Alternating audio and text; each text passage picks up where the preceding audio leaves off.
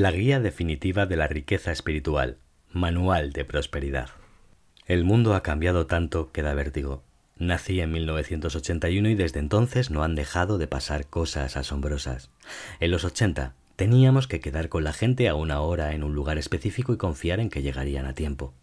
Ahora cualquiera nos puede localizar si le mandamos nuestra posición, nuestra ubicación en Google Maps. Dicen que los smartphones que hoy utilizamos tienen más tecnología dentro que la que utilizó la NASA para ir a la Luna en 1969, y es verdad. En los 80, el mundo parecía más grande. Lugares como la India o Japón parecían igual de exóticos que viajar a Marte. No teníamos Internet. Antes tus amigos eran de tu misma ciudad, como mucho del pueblo de tus padres. Hoy podemos conocer a personas de prácticamente cualquier país, de Argentina, de España, de Canadá, de Estados Unidos, de Australia, de Uruguay. Antes solo podíamos aprender de manera presencial en bibliotecas y escuelas o universidades. Hoy podemos acceder a millones de cursos online, interactuar con profesores de diferentes culturas y hacerlo en tiempo real. Internet ha cambiado el juego. Gracias a Internet compartí charlas con monjes budistas, conocí gente que practicaba Reiki, aprendí yoga con grandes maestros, tuve la oportunidad de entrevistar a varios neurocientíficos, también filósofos, y lo curioso es que cuando hablan de felicidad, abundancia y espiritualidad, todos coinciden en varios puntos clave. Por eso en el podcast de hoy quiero compartirte esos puntos, y para ello los he sintetizado en un breve manual que te ayudará a aumentar tu prosperidad espiritual. Empecemos. Punto número uno. No te compares. La comparación mata a la felicidad. Matthew Ricard. La sabiduría budista te muestra que el verdadero camino para la plenitud es eliminar el sufrimiento. Pero, ¿qué causa el sufrimiento? Según los budistas, la principal causa del sufrimiento es el deseo. Este pensamiento es compartido por muchos místicos. San Francisco de Asís decía, deseo poco, y lo que deseo, lo deseo poco. Si entendemos que el deseo desmedido es una de las principales causas del sufrimiento, nos damos cuenta de que comparar es malo para nuestra felicidad. De la comparación nace la insatisfacción y la inseguridad y de ellas siempre nacen deseos compulsivos. ¿Qué dice la ciencia al respecto? En vez de comparar, utiliza la compasión.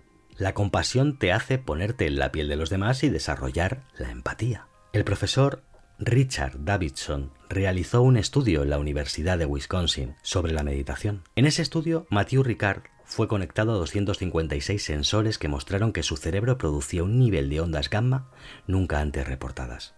También se observó que tenía una gran actividad en la corteza prefrontal izquierda, lo que implica una capacidad elevada de obtener felicidad y una propensión reducida hacia la negatividad. El estudio hizo que Mathieu Ricard fuera considerado el hombre más feliz del mundo.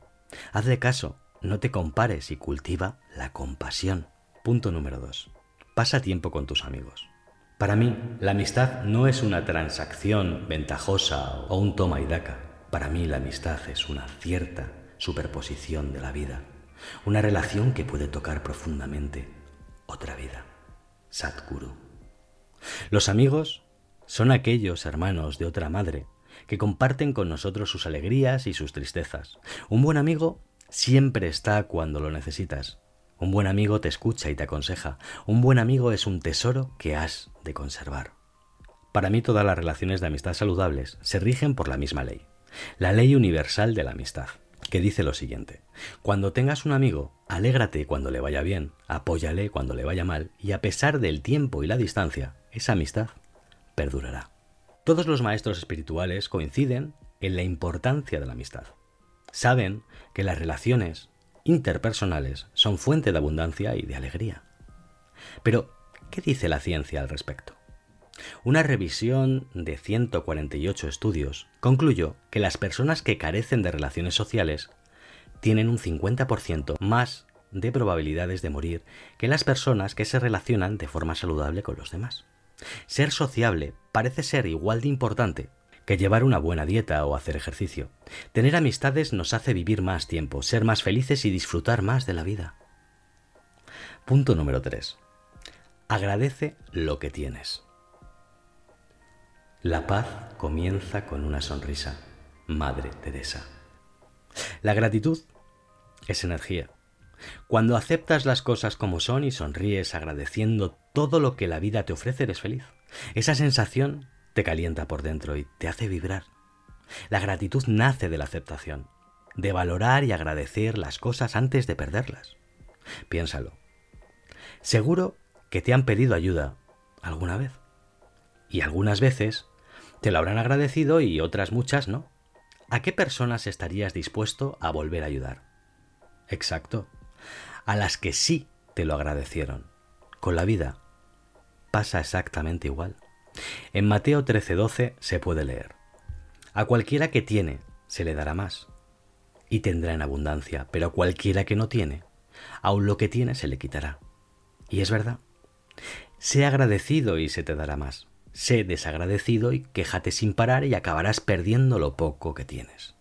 ¿Qué dice la ciencia al respecto? Muchos estudios durante la última década han encontrado que las personas que conscientemente cuentan sus bendiciones tienden a ser más felices y menos deprimidas. Recientemente se realizó un ensayo controlado aleatorio para probar una intervención complementaria de escritura de gratitud para clientes de psicoterapia y la conclusión fue que los participantes que escribieron sobre la gratitud presentaron una salud mental significativamente mejor que el resto de los participantes. Así que si quieres abundar, sé agradecido y si puedes, escríbelo en un papel cada día. Punto número 4. No te agobies por lo que no tienes. Solo dos cosas son infinitas, el universo y la estupidez. Y no estoy seguro de la primera. Albert Einstein. Como hemos visto en el punto anterior, la gratitud genera abundancia, pero el sentimiento de carencia, así como los pensamientos negativos, te debilita. Como decía el bueno de Albert, el universo es infinito. El infinito no puede ser escaso, lo escaso es finito. Por lo tanto, la escasez de recursos solo está en tu mente. La capacidad más asombrosa del ser humano es la imaginación. Todo lo que la ciencia ficción ha imaginado, los científicos poco a poco lo han hecho real. Tenemos ordenadores cuánticos, sondas viajando por el espacio y aceleradores de átomos.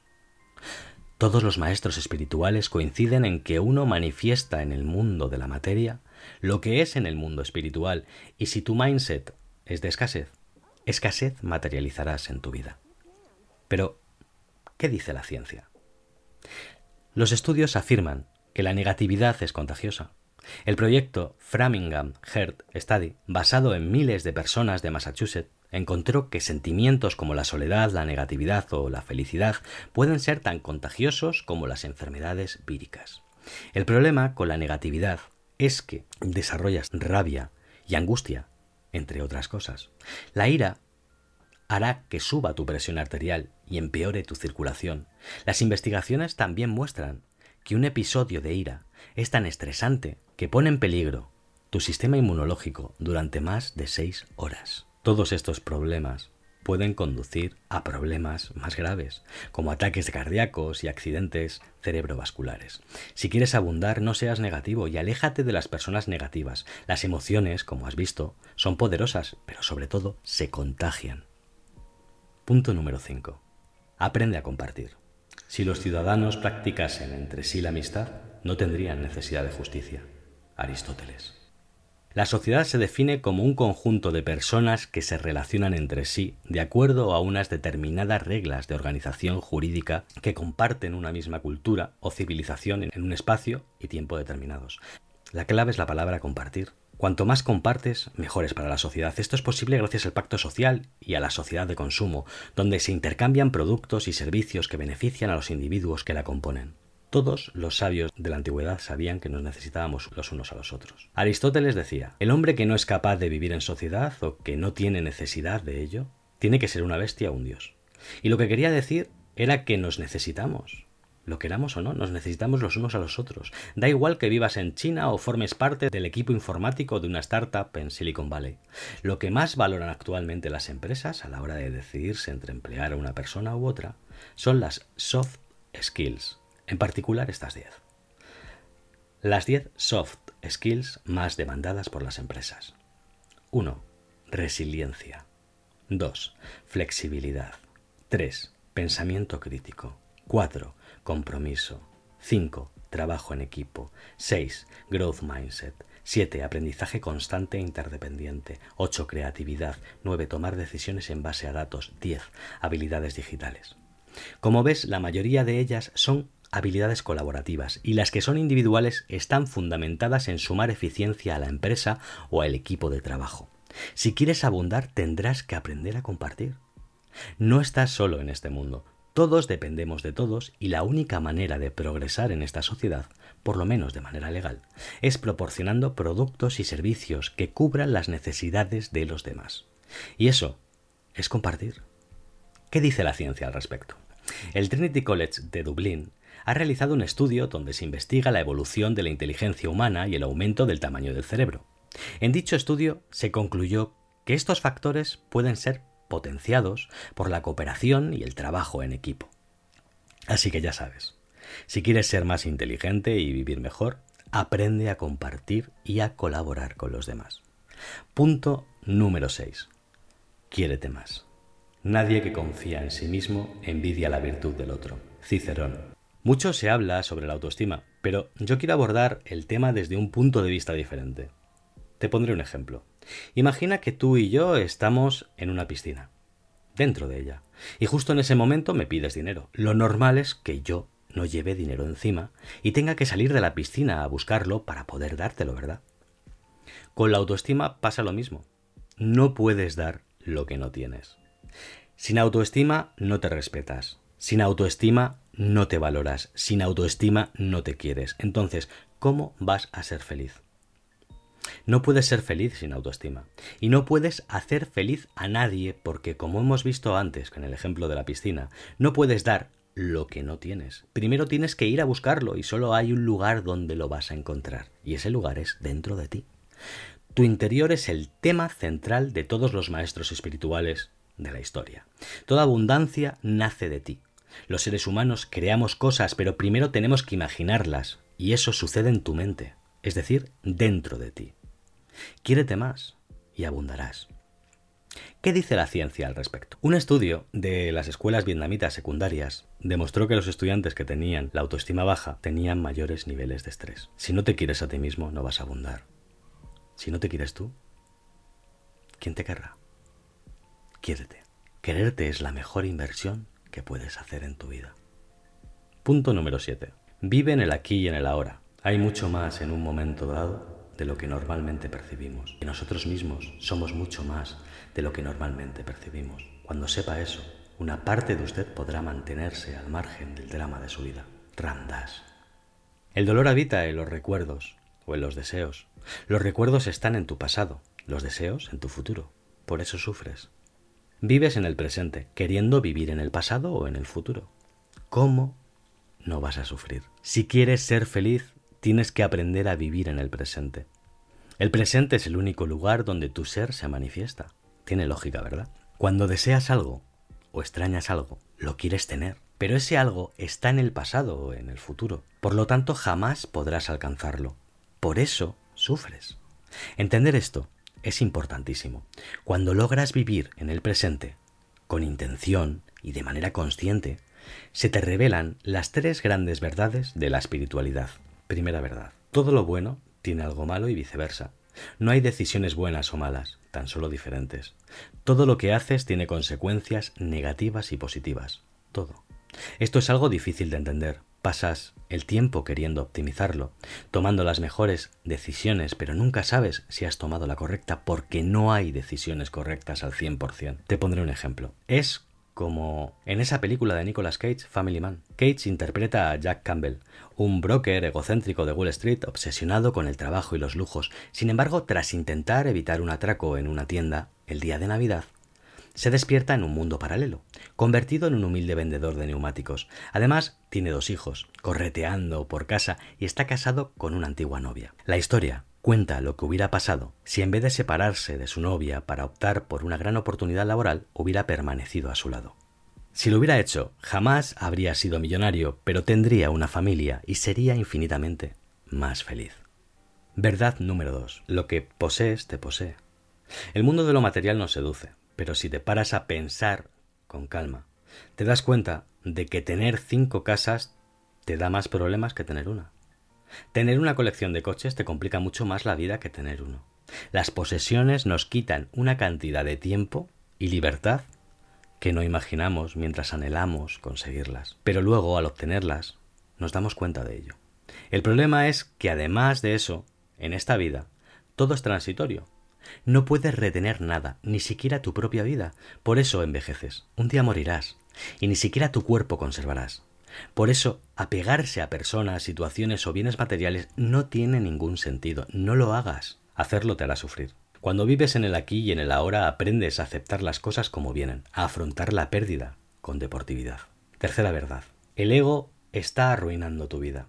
El ego es un mecanismo de defensa. El ego es un disfraz que utilizamos, pero el ego no es lo que realmente somos. El problema es que el ego siempre desea algo y eso te hace vivir fuera del momento presente. Por eso no te conocerás a ti mismo hasta que seas capaz de vivir en el momento presente y quitarte la careta del ego para descubrir quién eres realmente. ¿Qué dice la ciencia al respecto? Muchos estudios hablan de la importancia de vivir en tiempo presente. La mayoría se basan en la meditación y en el mindfulness. El objetivo del mindfulness es lograr un profundo estado de conciencia libre de juicios sobre nuestras sensaciones, sentimientos o pensamientos, prestar atención a lo que acontece en nuestro interior en cada momento. En otras palabras, vivir sin juzgarnos, con intención y con la atención puesta en el momento presente. Esto tiene muchos beneficios y te voy a decir una lista de ellos. Lista de beneficios del mindfulness. Reduce el estrés y la ansiedad, aumenta la sensación general del bienestar, aumenta la concentración, la atención y la capacidad para trabajar bajo presión, incrementa la velocidad a la que nuestro cerebro procesa la información, puede mejorar el sistema inmunológico, aumenta tu estabilidad emocional, ralentiza el envejecimiento celular, mejora la tolerancia al dolor, ayuda a retrasar el deterioro cognitivo propio de la edad. Si los beneficios del mindfulness y la meditación pudieran ponerse dentro de una pastilla, sería la medicina más cara del mundo. Vive en presente y abundarás. Te mando un cálido abrazo y nos escuchamos en el siguiente podcast.